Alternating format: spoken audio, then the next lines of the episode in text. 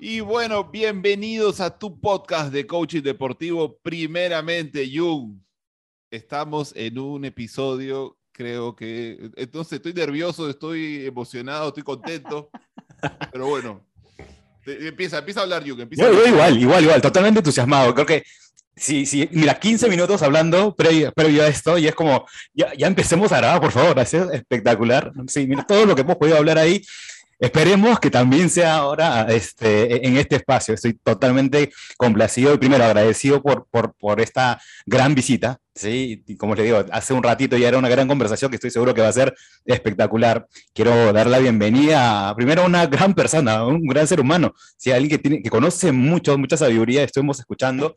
Y de repente muchos lo, lo van a enlazar con el tema del periodismo, pero mucho más allá, mucho más allá, así este, sorprendiéndonos a nosotros con, con, su ser coach aquí.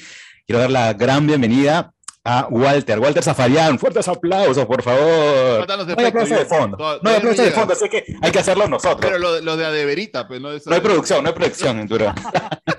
Walter, muchas gracias, muchas gracias por, por, por acompañarnos, por aceptar la invitación.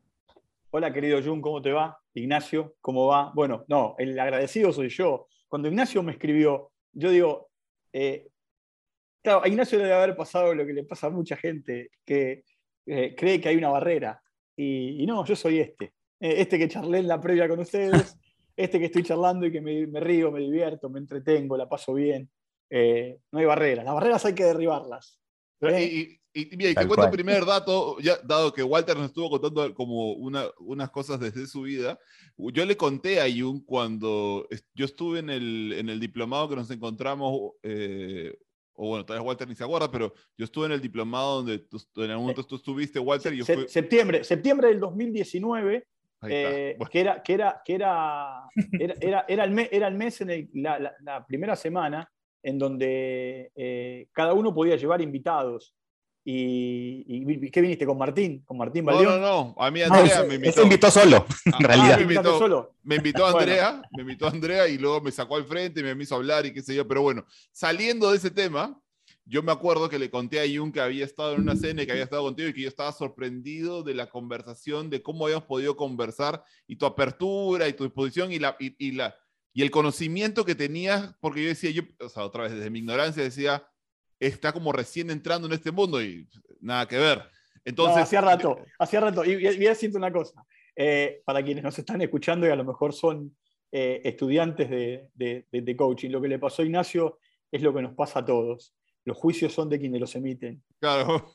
Claro, entonces, yo asumí, pero, pero por lo menos, ahí está, para, voy a hacer mi, prensa a mi favor, estuve dispuesto a soltarlos al, al escuchar y le dije a Jung, entonces, cuando con Jun pensábamos en, a quién queríamos realmente invitar esta temporada, dije, bueno, yo me voy a lanzar a escribirle a Walter. Si se acordará, no se acordará, pero vamos a jugar. y aquí estamos. acá estoy. Acá, estamos, es lo importante. Acá estoy y, vamos a charlar y vamos a, o sea, voy a tratar de, seguirlos, ¿eh? a ustedes que son los que, los que conducen este barco. Está bueno, está bueno. Entonces, a ver, si, empezamos a entrar, entonces, porque ya estamos, ya entramos hace como 20 minutos, pero con la gente recién estamos acá. Entonces, Walter, la mayoría de personas te conoce desde el mundo del, desde el periodismo. Nosotros en este podcast buscamos tratar todo el trabajo desde lo mental emocional, pero no hablamos solamente como desde el coaching, buscamos hablar más del trabajo mental emocional y buscar darle como la fuerza que, creemos que debería tener el deporte y sobre todo en el deporte latinoamericano y en algunos países donde está mucho más débil, ¿no? Entonces, ¿cómo es tu conexión con eso? ¿Cuál es tu llamado uh. hacia ese lugar? Bueno, a ver, yo te voy a contar una pequeña historia. Ok. Yo soy maratonista. ¿ah? Dentro de mis tantas facetas, eh, soy, soy, maratonista. Me encanta correr, me entreno eh, y una vez, a partir de conocer a, alguien, mejor dicho, no de conocer, yo tengo un amigo, son dos en realidad, son dos hermanos, Fernando y Sebastián Fossati, los dos exjugadores de rugby del Club Belgrano Atlético en la Argentina. Eh, me, dicen, me invitan un día a entrenarme en un centro de alto rendimiento que ellos tenían en un lugar y hoy lo tienen en otro En realidad lo tiene Fernando porque se separaron, cada uno abrió el suyo. Eh, entonces, yo fui. Me acuerdo que fui con Diego Latorre. La, ah. torre que recién, la torre que recién se había retirado. estoy hablando del 2000, 2004. 2005. Principio de los 2000, claro. Sí, 2004, 2005. Eh, te digo, fue antes del Mundial de Alemania. Eh, entonces, cuando yo llego al lugar, voy al, eh, vestuario, me cambio y, me dice, me dice, me asignan un, un, profesor y cuando me asignan el profesor, profesor, un entrenador, del que después me dice recontra amigo, recontra ah, amigo. qué bueno. Eh, es, más, es más, terminábamos, terminábamos jugando, ¿saben lo que es el 21 en el básquetbol? Es el, el uno contra uno, tirando, el, que emboca, el que emboca sigue, el que no emboca yo tiro. Si invoco, sigo. Cada, cada, tiro vale un punto, el que llega a 21 gana. Okay. Si yo no invoco, tira el otro. Así hasta que, bueno. Entonces, me dice, vamos a empezar una entrada en calor con la bicicleta. Está bien, le dije. Yo me siento, me subo a la bicicleta y empiezo a pedalear. Yo veo que de repente, en realidad me llamó la atención, la bicicleta de, no la de spinning, la, bicicleta común de, entrenamiento, eh, la fija, tenía delante, o sea, arriba del, manubrio, tenía un Simon. Ah. Eh, ¿Viste el famoso, el famoso juego Simon? La memoria, de los colores, sonidos. entonces, yo pedaleaba y él apretó y empezó a andar el Simon. Y yo tenía, mientras que pedaleaba, seguir eh, el sonido y el juego del Simon. Si yo no acertaba, él lo volvía a reiniciar. Así durante 15 minutos que duró la, la primera parte de ese entrenamiento. Entonces yo vi que él estaba armando con las famosas tortugas de entrenamiento, que son los conitos que están cortados, y, y, le ponía unas pelotitas de colores arriba. Todos los conitos, esos cortados, las tortuguitas tenían diferentes colores y las pelotas también. Entonces, él me dijo, lo que está allá, vos tenés que visualizarlo, tenés que eh, incorporarlo. Yo en un momento determinado le voy a sacar una foto y no lo vas a ver más. Y al final del entrenamiento, que va a durar dos horas, lo vas a tener que reconstruir. Yo, viste, era todo nuevo para mí. Entonces, en un momento, cuando termino de la bicicleta, me da un mazo de naipes de los de póker. Y me dice, lo mezcla, lo pone boca abajo y me dice, en el menor tiempo posible, separar rojos y negros. Y él tenía un cronómetro. Entonces yo tac, tac, tac, tac, tac, tac, tac, tac, tac, separé. Paró, me dijo poner, no sé, un minuto quince. Yo seguía, ¿viste? En un momento me dice, vamos a tirar al aro. Cinco tiros. Yo estaba fresco. Un tiro adentro, dos tiros adentro, tres tiros, tranquilo, cuatro tiros. Dije, esto es una pavada. Me lleva al baño. Me lleva al baño. Y me dice, cuando vengas al baño, o para lavarte las manos, o para bañarte o simplemente para orinar, vas a encontrar estas planillas. Y había como, como si fuese un, a ver, un crucigrama o una sopa de letras, una sopa de letras, pero con números. Entonces, él te decía, tenés que encontrar el 141 en el menor tiempo posible y marcarlo. ¿Viste? Era todo un entrenamiento físico, porque, te digo, fueron mis mejores años de entrenamiento. Es más, yo iba tres veces por semana y le pedía ir los días que no iba, martes y jueves, yo iba lunes, miércoles y viernes. Iba bien temprano a la mañana, antes de entrar a la radio, yo entraba a las 10 de la mañana a la radio, a las 7 de la mañana yo dejaba a mis hijas en el colegio y me iba. Me entrenaba, me bañaba, iba a la radio fresco, con una energía eh, pero era un entrenamiento mental. mental, más que físico. Físico era pero era mental. Eh, y hacía un montón de ejercicios. Una mano atrás, media, media cancha de, de ping-pong, media mesa de ping-pong contra la pared, tac, tac, tac, tac, tac, tac, tac, sin que se caiga la pelota.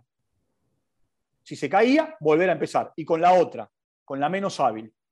Eh, en un momento me trajo, viste cuando vos tenés un hijo o una hija y le comprás un encastre, me trae un encastre de este tamaño eh, que tenía un rombo, un cuadrado, un círculo y un rectángulo. Yo tenía que ir poniéndolo y también él tomaba el tiempo. El tema es que después, en la mitad del entrenamiento, me dice, otra vez el mazo de cartas. Y otra vez, tac, tac, tac, tac. Ya ahí, el tema del, eh, entrenamiento y de, en realidad el, entrenamiento físico hace que, el que, la, que, la, mente tenga otra situación. Entonces, ya no tardé un minuto 15. Tardé un minuto 23. Estoy poniendo cualquier ejemplo. ¿eh? Sí, sí, por supuesto.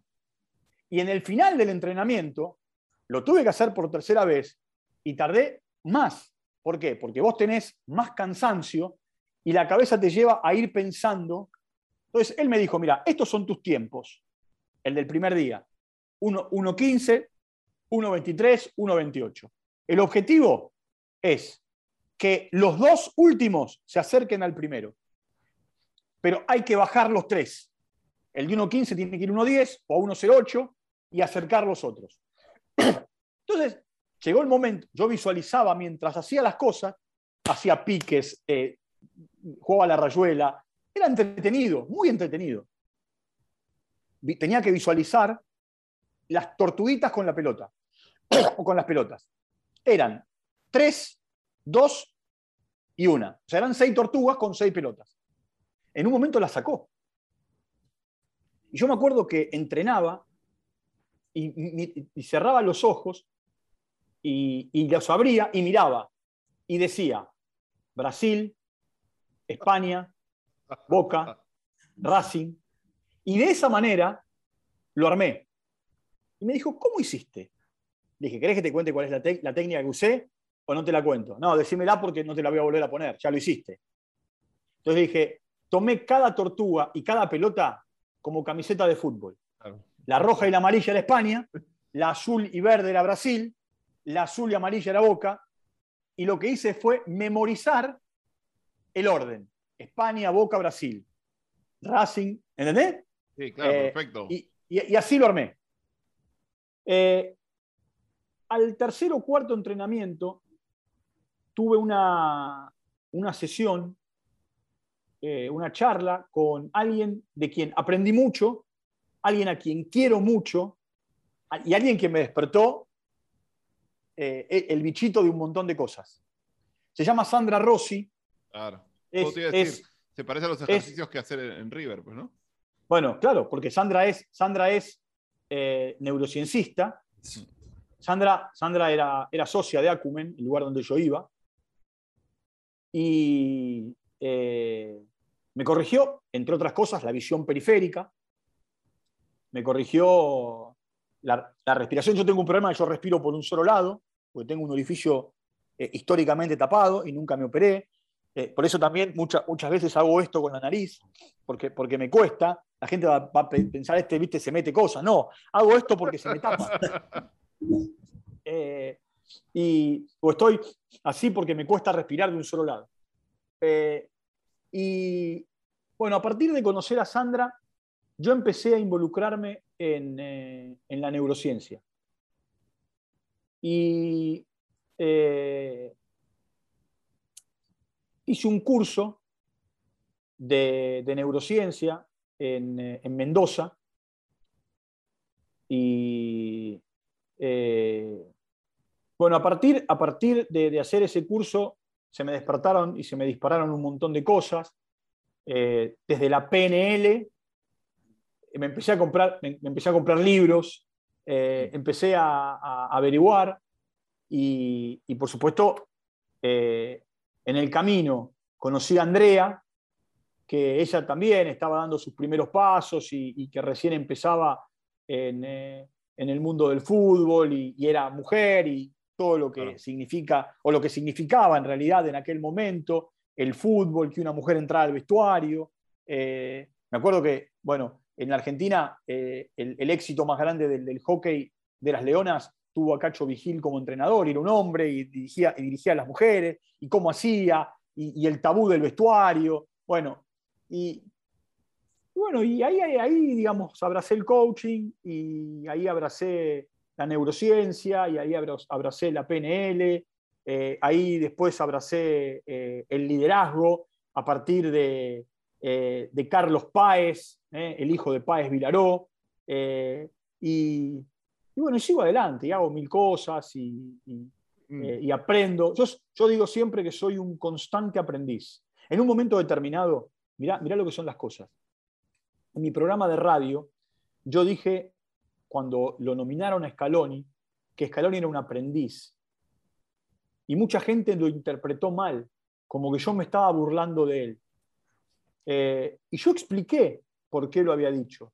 Y dije, Scaloni es un aprendiz. Y conté mi historia. Conté mi historia. Yo soy un eh, constante aprendiz. Vivo aprendiendo. Vivo todo el tiempo eh, buscando. Primero soy muy inquieto. Eh, soy, viste, tengo hormigas en el de atrás y, no me quedo quieto un minuto.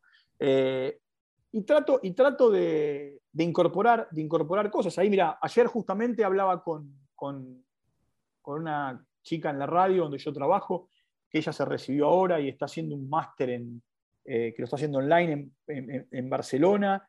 Y, bueno, y, le pedí los datos, eh, seguí con la PNL, con Cristina, eh, que, bueno, no sé si en los tiempos de ustedes estaba, eh, pero bueno, cuando, cuando yo estaba ahí en, el DIC de, era quien daba PNL y, a mí me voló la cabeza, si bien yo sabía lo que era la PNL y había tenido, y había estado y había leído un montón de cosas con relación a la, a la PNL, bueno, me encantó, de hecho sigo en contacto con ella, y, y busco, y busco aprender. Y por eso en aquel momento dije que Scaloni era un aprendiz y se enojaron y, bueno, y hasta alguno, hasta alguno me, dejó de hablar de adentro.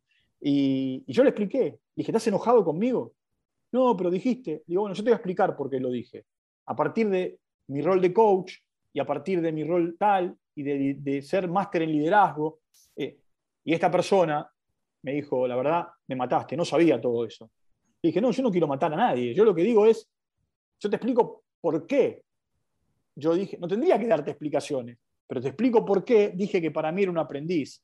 Y sigue siendo un aprendiz, por más que sea campeón de América, como lo sigue siendo Guardiola un aprendiz.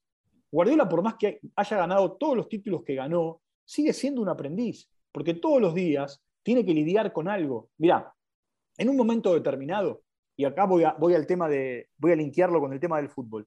En un momento determinado eh, surgió y se instaló una generación de jóvenes entrenadores. Y un día, charlando con Mostaza Merlo, eh, eh, Reinaldo me decía, él trabajaba conmigo en la radio.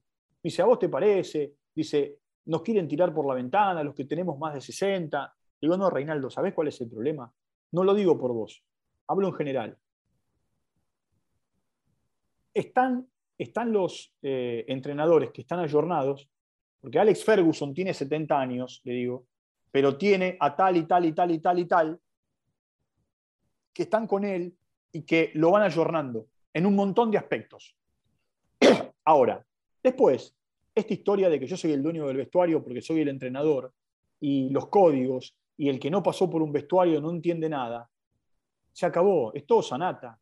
Eh, desde que existen los teléfonos celulares, desde que existe la mensajería, y desde que eh, el periodismo hoy tiene la posibilidad, y hay mucho, de interactuar con los protagonistas, digo, mira, en el, rubro mío se acabaron las primicias eh, y en el, rubro, en el rubro de ustedes se filtra todo.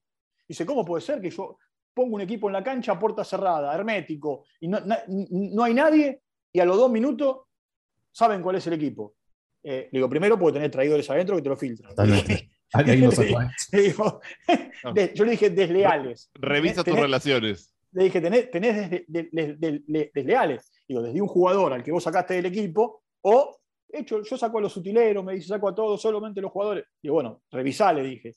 Y aparte, digo, ¿sabes por qué? Porque hoy ustedes llegaban a primera a los 20 años. Eran eh, contados con los dedos de una mano los que llegaban con 16, 17. Un monstruo como Maradona. Eh, entonces, hoy los chicos con 16 años se entrenan con la primera.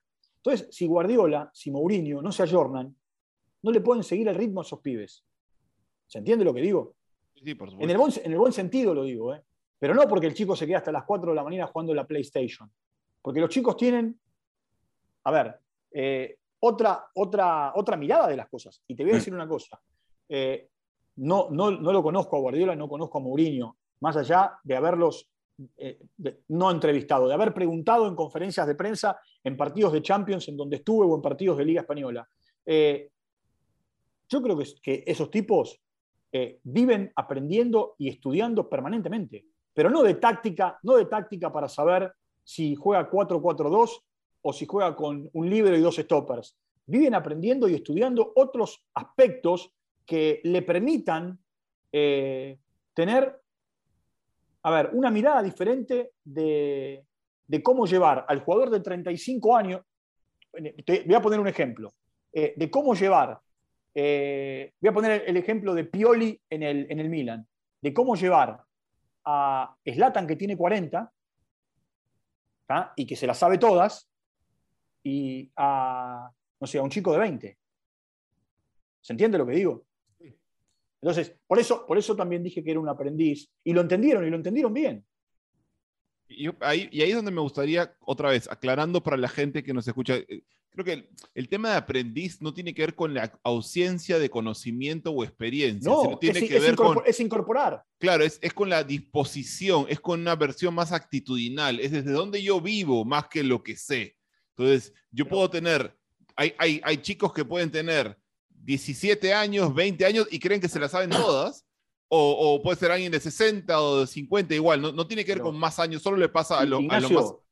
¿sabes cuánta, gente conozco, ¿Sabes cuánta gente conozco que empezó a estudiar de grande? Y no solamente una carrera universitaria. ¿eh? Conozco gente que a lo mejor después de los 40 eh, se animó a terminar el colegio secundario, que no lo había terminado. Conozco gente que eh, a partir de los 40 por el motivo que fuere, empezó a estudiar idiomas. O, a nosotros nos ha eh, pasado con, clientes nuestros futbolistas. Sí, que, este, gente, del ámbito. Que, se puso a terminar su carrera o terminar el colegio, ¿sí? Bueno, y te voy a decir otra cosa. Desde, el coaching, yo te digo lo que me pasa a mí, eh, o lo que me ha pasado eh, dentro, dentro del marco de la confidencialidad, ¿viste? Hay cosas que, se, puede, que se pueden poner como ejemplos. Yo lo pongo como ejemplo sin dar nombres. Eh, hay, un par de cosas que se da eh, con, el futbolista. El futbolista tiene terror al día después. Terror. Tu vida útil, la de Jun o la mía, tiene una fecha de vencimiento. Eh, la laboral. No importa si vos vivís en Perú y, yo vivo en la Argentina, en Perú serán 68, acá son 65, 60, 70, pero vos tenés un margen que sabés que, más allá de seguir trabajando, te jubilás.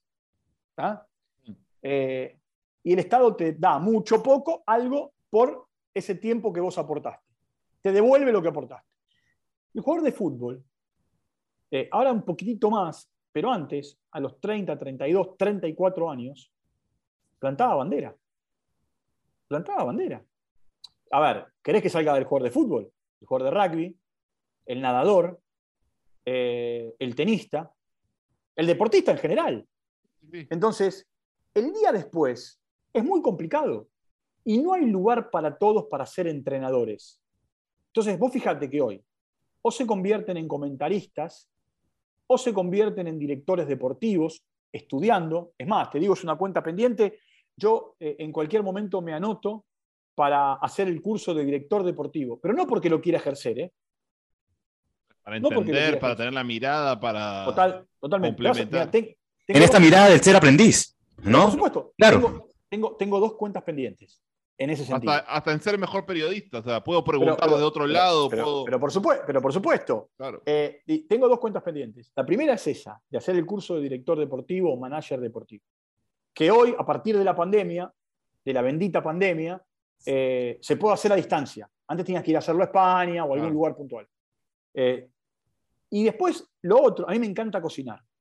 Me encanta cocinar. Ah, Eh, Estamos, estamos. Eh, acá estamos los tres ahí, en la misma. a, a ver, y sabe, a ver, yo lo, lo- lo heredé de mi papá. Mi papá, que, que lamentablemente falleció, eh, a él le encantaba cocinar y yo aprendí de él. Y antes de, de- de morir, mi viejo, un día me dijo, ¿y si hacemos un curso? Mi papá estaba ligado al sindicato de pasteleros en la Argentina. Hacemos un curso de pastelería. La, la verdad, papá, digo, la pastelería no es para mí. Qué, pero Dice, qué bueno. bonito. Dice, pero, pero bueno, dice, me acompañás, que esto, que el otro. Entonces, tengo pendiente, no el curso de pastelería, quiero hacer un curso de chef. Genial. Pero pará, no es porque quiero poner un restaurante. ¿eh? No. Quiero cocinar mejor de lo que cocino. O hacer, o mejor dicho, animarme a hacer cosas que hoy quizá por no saber eh, no las hago. O saciar también esa hambre, Pará, y no mirá. solo el hambre, no el hambre, el hambre de comida, pero saciar el hambre no. del aprendiz también. O- Totalmente.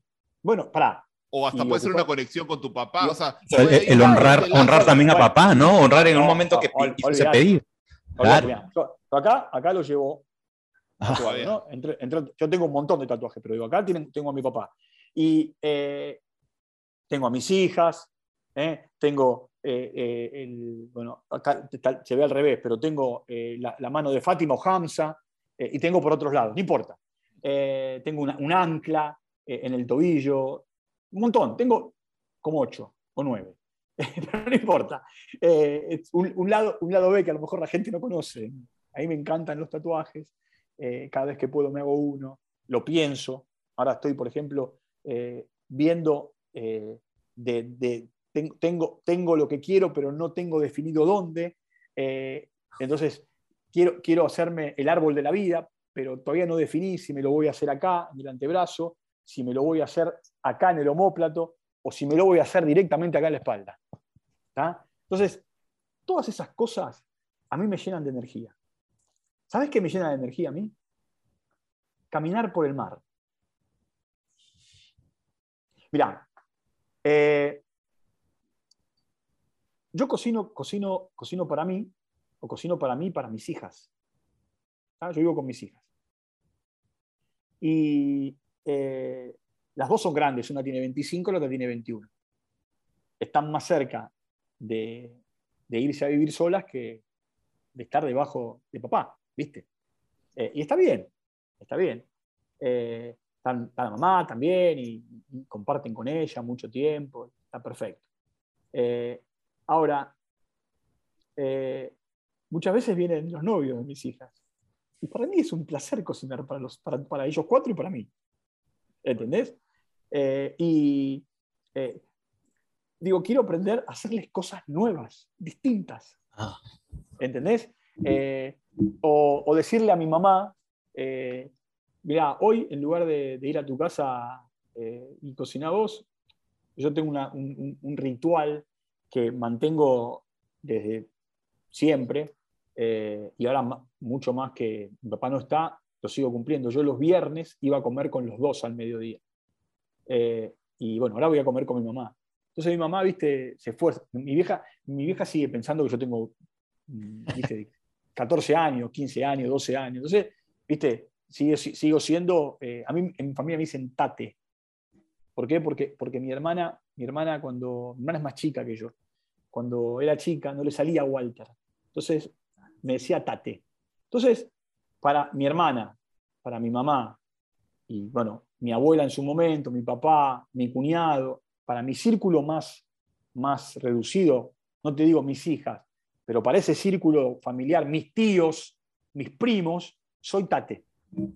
¿Entendés? Eh, bueno, y eh, yo qué sé, sorprenderlos, ¿viste? Con una buena comida, con, eh, una situación. Y, y por qué no, a ver, el día de mañana a, no sé, a alguna, alguna persona con la que quiera estar. No, no, no, no, no, no, estoy con nadie, pero digo, con, la alguna persona con la que quiera estar. Y por otro lado, eh, también a mí me, gusta, me, gusta, me gustan los desafíos. Me gustan los desafíos. Eh, me, gusta, me, gusta, me gusta incursionar en lo nuevo a partir del coaching eh, y ya desde hace, bueno, más de, a ver, te hablé del 2004-2005, así que más de 16, 17 años, entendí que no hay que tenerle miedo a los cambios, eh, que todos los cambios son poderosos. y, vez, y alguna vez lo charlé con mi coach, pues yo también tengo coach. y, deberíamos tener todos los coaches, que quede claro, por favor. Como todos los coaches deberíamos tener. No, estoy haciendo un llamado a todos los coaches que nos están escuchando. Pero, por supuesto, eh, Cristian, que, es mi que es mi coach, eh, él me pone la oreja así porque sabe que cuando yo le pido conversaciones, ¿viste? Eh, es por algo importante. claro, es por algo. Y yo le, digo, ¿sabes cuál es el, qué, qué, es lo que más aprendí? aprendí a darle mucho valor a mis conversaciones privadas, mucho valor a mis conversaciones privadas. Esas conversaciones que eh, para mí eran descargues o descargas en el auto, ¿viste? Porque iba en el auto y, como los locos, en ese momento, como los locos hablaba solo y eh, me desquitaba de alguna situación o, eh, a ver, me enojaba por algo. antes me enojaba mucho, mucho. Eh, de hecho, mi familia muchas veces pagó, pagó los platos de, mis enojos que venían de otro lado. Gracias al coaching yo, bueno, logré no solamente no enojarme, eh, trabajé mucho el tema de la ansiedad. Eh, la, no digo que la superé porque sigo estando inquieto. y, por supuesto, aprender, aprender, aprender, aprender. Me encanta, me encanta leer, es uno de mis, de mis, grandes, eh, de mis grandes pasatiempos. Y yo cada vez que veo una librería entro a ver qué puedo encontrar. Y a partir de lo que pueda encontrar, leo. Y si no, eh, en, este, en este grupo que yo les contaba, yo estoy en un grupo de amigos eh, con los que estudié, con los que me certifiqué y, tenemos un grupo que se llama Copados por el, Copados por el Coaching. Muy bueno el nombre, muy bueno. Y, lo vuelvo a escuchar, eh, igual me vuelvo a reír. Está bueno. sí, por eso copados por el Coaching. Eh, y eh, no sé cuál es la connotación en Perú de la palabra copado. En es que no se entiende, pero es como, no sé cómo ponerlo. Como... Copado, copado es como entusiasmado en la Sí, entusiasmado, sí. ¿Entendés? Entusiasmado. cuando te dicen, che, qué, qué copado sos, qué bueno sos. Bueno, entonces, eh, uno de los chicos puso copados por el coaching y quedó, eh, y, somos un grupo de, no sé, 12, 14, entre hombres y mujeres, eh, que nos matamos de risa, pero que también nos pasamos mucho material. Entonces, también tengo mucho libro que, está en PDF, tengo mucho trabajo práctico o que recibo o que, o que paso, y, cada vez que nos encontramos, porque tenemos que buscar fechas, no es fácil, somos unos cuantos, eh, eh, bueno, también eh, ese encuentro es para matarnos de risa, para comer un asado, para compartir un día o simplemente para, para hablar de coaching. Mirá, te voy a contar esto. hace un par de meses, porque fue antes de, año, antes de fin de año, de ese grupo de 14, nos encontramos cuatro. Eh, y, cada uno, y cada uno tenía una situación personal diferente. Y nos quedamos como hasta las 3 de la mañana en la casa de uno de los chicos, acá en el barrio de Belgrano, en la, en la ciudad de Buenos Aires. Y cada uno expuso un tema, por supuesto, los temas fueron privados, confidenciales, eh, sabiendo que... Como su espacio sagrado ahí, ¿no? Como el espacio sagrado. pero, por, supuesto, salía de adentro. Nosotros comimos y después de comer nos sentamos en, unos sillones y, cada uno empezó, ¿en qué andás? ¿Qué te pasa? Eh, y cada uno sacó de adentro algo que tenía o algo que lo preocupaba, lo molestaba, lo tenía inquieto. Y yo me di cuenta que esa conversación, cuando volví a mi casa, volvía para mi casa, esa, esa conversación delante de otros tres coaches eh, fue no poderosa, recontra poderosa, por lo menos la mía. Y hace, y hace unos días, charlando con uno de los, de los chicos, que aparte es, es árbitro de futsal. Uno de los eh, copados. Uno de los copados, exacto. Eh, él pasó una situación y, yo vi una foto y le dije, me alegra mucho porque me acuerdo de lo que contaste aquel día. Y, me dijo, vos no sabés lo poderoso que fue para mí contarlo porque era la primera vez que lo contaba. Mm. Entonces le conté, le conté, me contó, le conté, la, historia esta eh, que me pasó a mí. En el año 86, yo iba con mi papá, mi mamá y mi hermana en un auto recorriendo el sur de la Argentina. Y, tuvimos un accidente, un accidente muy complicado, muy complicado, eh, un 11 de febrero del 86. Eh, de hecho, para mi mamá, para mi papá, para mi hermana y para mí, los 11 de febrero, que aparte es el día de la Virgen de Lourdes, eh, son días muy especiales. Es como nuestro segundo cumpleaños. Eh, es como el día que volvimos a nacer. A partir, a partir de... Recién empezaban los autos a, tener cubiertas sin cámara en la Argentina. La rueda del auto sin la cámara de adentro. Y una piedra en un camino de ripio lo que hizo fue abrir la llanta. Y al abrir la llanta, la rueda trasera izquierda, del lado donde iba yo, se... abrió por completo? Se, abrió, se abrió. Eh, y dimos cinco vuelcos con el auto. con la velocidad y con todas. Eh, no, no, no íbamos, no íbamos muy fuerte porque era un camino de ripio, pero sí eh, tuvimos la, no sé, yo digo, la suerte no, yo creo que el de arriba nos puso la mano y nos dijo, no es el momento de ustedes, que en lugar de ir con los vuelcos hacia la izquierda, fuimos hacia la derecha si hubiésemos ido hacia la izquierda, caíamos por un barranco. Hacia la derecha, los vuelcos nos llevaron a un campo. Eh, y yo le conté esta historia a él eh, y la cuento, se la cuento a ustedes porque la, conté públicamente eh, en, otras charlas y, y me animé a contarla hace un tiempo largo la tenía muy para, muy para mí, para adentro. Eh, estaba como reprimida la situación, muy reprimida. Y yo me di cuenta que necesitaba sacarla y a partir de eh, mis cursos con Carlos Páez, eh, en, mi primer módulo o en mi, primer, mi primera participación, lo conté. Y me acuerdo que cuando lo conté, la, lágrima más chica era así. Mm. Mía, ¿eh? Así. Porque aparte, Vos te imaginás que por delante de mí, así, como un déjà vu, pasó toda la película de ese 11 de febrero de 86. Ah, totalmente. Claro, toda la emoción contenida y agrupada y mezclada. Mirá, dónde, a, dónde, a, dónde llegamos a partir de tu pregunta inicial, ¿no? Cómo llegué al coaching y yo te conté toda la historia del entrenamiento físico-mental, de la neurociencia, del coaching, bueno, y todo se fue. Es el camino del aprendiz, que, es, que otra vez. totalmente, que, Totalmente. que ver, que regresamos a que no tiene que ver con la ausencia de conocimiento. Pero lo vuelvo a marcar porque, Walter, las principales personas que nos escuchan son personas que quieren utilizar el coaching porque son deportistas amateurs o si no hay de futbolistas, sobre todo profesionales, o coaches, ¿no?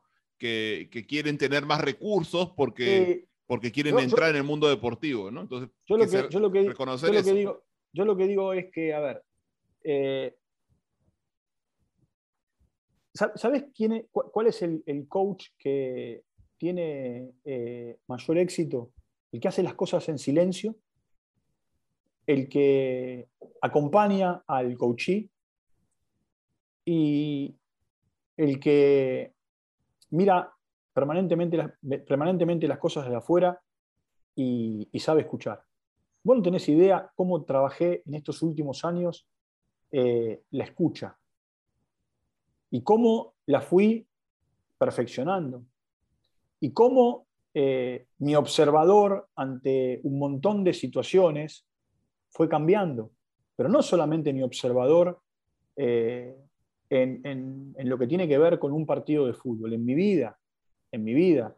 A mí, a mí el coaching me sirvió y me sirve para un montón de situaciones que tienen que ver con mi vida diaria, con mi vida diaria, con mi vida laboral, con mi vida personal, con mi vida eh, familiar. Eh, a partir del coaching, nunca, nunca superás la muerte de alguien. A partir del coaching, pude, pude acompañar de otra manera a los míos cuando se murió mi papá. a, partir, a partir del coaching, pude acompañar a mi hermana cuando, por supuesto, no coacheándola, sino con, con herramientas de coaching. Claro, eh, eh, básico, el eh, tema de la escucha, por ejemplo, ¿no? ¿Cómo, escuchar? ¿Qué escuchar? Cómo, sostener, no? Mira, por ejemplo, el marido de mi hermana, el año pasado, para mayo, se contagió de COVID. Y se contagió con esta, esta cepa que estaba dando vuelta, que era la Manaus, ¿se acuerdan? Que decían que venía de Brasil y no sé cuántas historias más. La pasó muy mal, hasta el punto que un día la llamaron a mi hermana para decirle que se vaya a despedir y milagrosamente, y vaya a saber por qué, y, el de arriba le dijo, no es tu turno, eh, esto fue un sábado, y el lunes se despertó. Eh, y estuvo, y estuvo eh, no solamente en un estado, pues no estaba en coma, sí, era una coma farmacológica, un coma inducido, estuvo veintipico de días, estuvo intubado, y tanto, tanto a mi hermana como, como a, mi sobrino, que es mi ahijado y es como si fuese mi hijo, que tiene 25 años. Eh, yo, tengo hijas mujeres, entonces mi, sobrino es como, como, mi hijo varón, ¿no?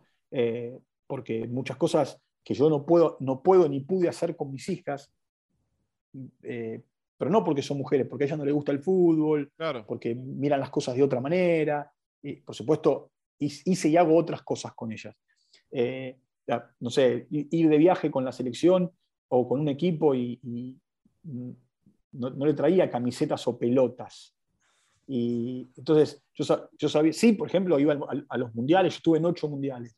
Eh, mis hijas, desde que nacieron para acá, eh, desde el 98 para acá, tienen su peluche oficial del mundial. Eh, entonces, a mi sobrino pelotas, camisetas, eh, un montón de cosas que a ellas no. Eh, y eh, vos te imaginás que fue, fue brava la cosa. Y ahí tenés, y a mí me, el coaching me ayudó a, acompañar a, mi hermana y a, mi sobrino en esos casi 50 días que, él, estuvo, que él estuvo primero mal, después 21 días intubados, porque aparte es el límite, no puedes estar más de 21 días, si no te hacen traqueotomía. Eh, él se despertó en el día 21, él se despertó un lunes, sino el martes le tenían que hacer la traqueotomía. Eh, y, después otros 20 y pico de días en terapia intensiva, porque tuvo que aprender a hablar o reaprender a hablar, tuvo que reaprender a caminar, tuvo que, eh, le tuvieron que hacer un trabajo en las cuerdas vocales porque se le habían enredado. entonces, todo eso, todo eso, todo eso, todas esas herramientas eh, a mí me, las dio el coaching. Yo muchas veces voy al libro de, Lidia Muradep, que, fue mi, mi directora. ¿eh? yo me, recibí en la, escuela de PNL y coaching, eh, donde Lidia Muradep, que es parte de la ICF y es una genia aparte, es la directora. Y, muchas veces recurro al libro otra vez y, no solamente recurro, recurro al, libro que tiene que ver con la transformación que te genera el coaching, sino que voy muchas veces a los ejercicios que ella plantea, que los hice un montón de veces y los vuelvo a hacer. Porque cada vez que los hago, les descubro cosas nuevas. Estamos en un momento distinto y es otra emocionalidad también, es todo lo que está dentro de nuestros, ámbitos en ese momento. Y después te voy a decir otra cosa, Jun, te voy a decir otra cosa. Yo no sé si son los años, eh, pero yo también me doy cuenta que a partir de que voy creciendo, eh, mi situación emocional va cambiando y mis emociones van cambiando. Eh, y, eh, tengo, tengo una amiga que se llama Carolina, a la que yo quiero mucho, que es actriz. Y ella es no solamente actriz, sino que da clases en, una, en un teatro, en una escuela de, tiene una escuela de teatro.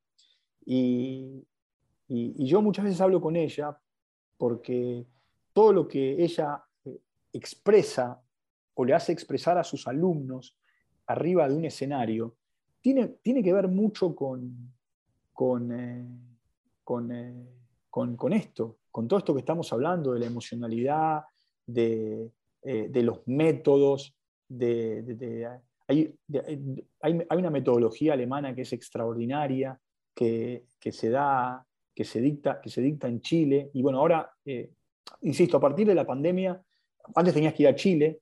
¿Viste, ¿Viste como cuando vos decís, mira, quiero ir a Newfield? Yo tengo, yo tengo amigos que fueron a Newfield. Nosotros fuimos ahí. Nosotros fuimos. Bueno, eh, y tuvieron que ir a Chile. Tuvo que ir, sí. Nosotros bueno, también. Hoy, hoy, Bueno, yo también. hoy, hoy, vas a, hoy, hoy, digamos, te certificás en Newfield. eh, De manera online. Claro, por Zoom, ¿entendés? Eh, entonces, eh, yo, viste, trato, trato de, de- de- de- de- de leer, de, de aprender. Eh, le, busco, le busco siempre el lado de- del coaching a las, a las cosas. Eh, en las entrevistas eh, o, en las conferencias de prensa de los entrenadores, a partir de la PNL lo que busco es eh, la orientación visual, el gesto de, el gesto de manos, eh, le, busco, le busco si es visual, si es auditivo, si es kinestésico, le, busco, le busco esas cosas. Y, y lo hago para mí, lo hago para mí, miro mucho, miro mucho a Bielsa, viste que Bielsa tiene una particularidad, porque Bielsa es un tipo muy honesto, ¿eh? es un tipo muy eh, de decir lo que siente. Hoy acaba de decir, yo no sé si me merezco la paciencia que los hinchas me tienen. Es una declaración, pero eh, impresionante en el mundo del, por lo menos voy a hablar, olvídate del mundo periodístico, olvídate. Para el mundo del coaching, esa declaración de Marcelo Bielsa diciendo, los hinchas son muy buenos conmigo porque me tienen más paciencia de la que yo merezco. Digo, wow. Y encima, él tiene esa situación, viste que se pone los anteojos por acá, Claro. y, eh, y él está todo el tiempo así. Claro, y miras el suelo, no te hace contacto visual. Claro, Así. y cuando yo era chico, cuando yo era chico, mi abuelo, eh, del que aprendí mucho, me decía, cuando alguien no te mira a los ojos, vos desconfía. Eh, el coaching me hizo ver que la frase de mi abuelo era una frase arcaica, Claro. ¿entendés? Era una frase que en ese momento, cuando vos no mirabas a los ojos a alguien, eh, eh, era como que, viste, eh, o estabas faltando a la verdad de lo que estabas diciendo, o, no eras leal, o no sé cuántas historias más. Y, no, me di cuenta que existe algo que se llama programación neurolingüística y que a partir de sus herramientas, hoy lo veo a Bielsa de otra manera. ¿Entendés? Y, y Walter, una, una pregunta, que estamos, o sea, si, si pasamos como del aprendiz hacia el coach, y, y- y nos- pues no creo que nos separamos del coach periodista, o sea, al final no somos una cosa, somos todo, todo, lo, todo lo que Yo trato, somos, ¿no? yo trato de separar, pará, yo trato de separar el Walter Zafarian periodista y el Walter Zafarian coach ontológico. ¿Sabes cuál es el gran problema? Que muchas veces en una charla periodística, en una entrevista, eh, me, me aparece o una metáfora o alguna situación que eh, me lleva a, a querer preguntarle a- al entrevistado, que no deja de ser un entrenador, un jugador de fútbol, como si fuese un. Claro, Y muchas no. veces, y muchas veces digo, no, Son diferentes es un- objetivos. es un entrevistado, no es Claro. un coachee. Le tengo que dejar pasar la metáfora o preguntárselo de alguna otra manera. No, no, perdón. Sí, me, me parece perfecto, porque hay, hay que separar incluso las maneras de preguntar, el objetivo que está detrás, los permisos, la Es confidencialidad, que sabes lo, es que el, sabes el lo que pasa. Si espacio pregunto, emocional, qué sé yo. si yo pregunto como periodista eh, a un coachee, lo más Ah, probable es que lo más probable es que no, lo- no solamente que se vaya, sino que no, pueda- no- no- no pueda cumplir con las cuatro preguntas del acuerdo. Claro, simplemente te va a contar y va a hacer una conversación por encima y nada. Depende, si- o Voy a si gen- no, o Voy si a no, generar un ser- relato. O tal vez son preguntas cerradas. Va a ser un relato más. Voy a, voy, a, voy, a, voy, a, generar un relato, todas preguntas cerradas. Eh, y, supuesto, confirmar lo que tú crees. Y, y, me voy a, y me voy a convertir en alguien que va a aconsejar o a sugerir. Y no, yo estoy para acompañar, no para aconsejar o sugerir. Y mucho menos imponer.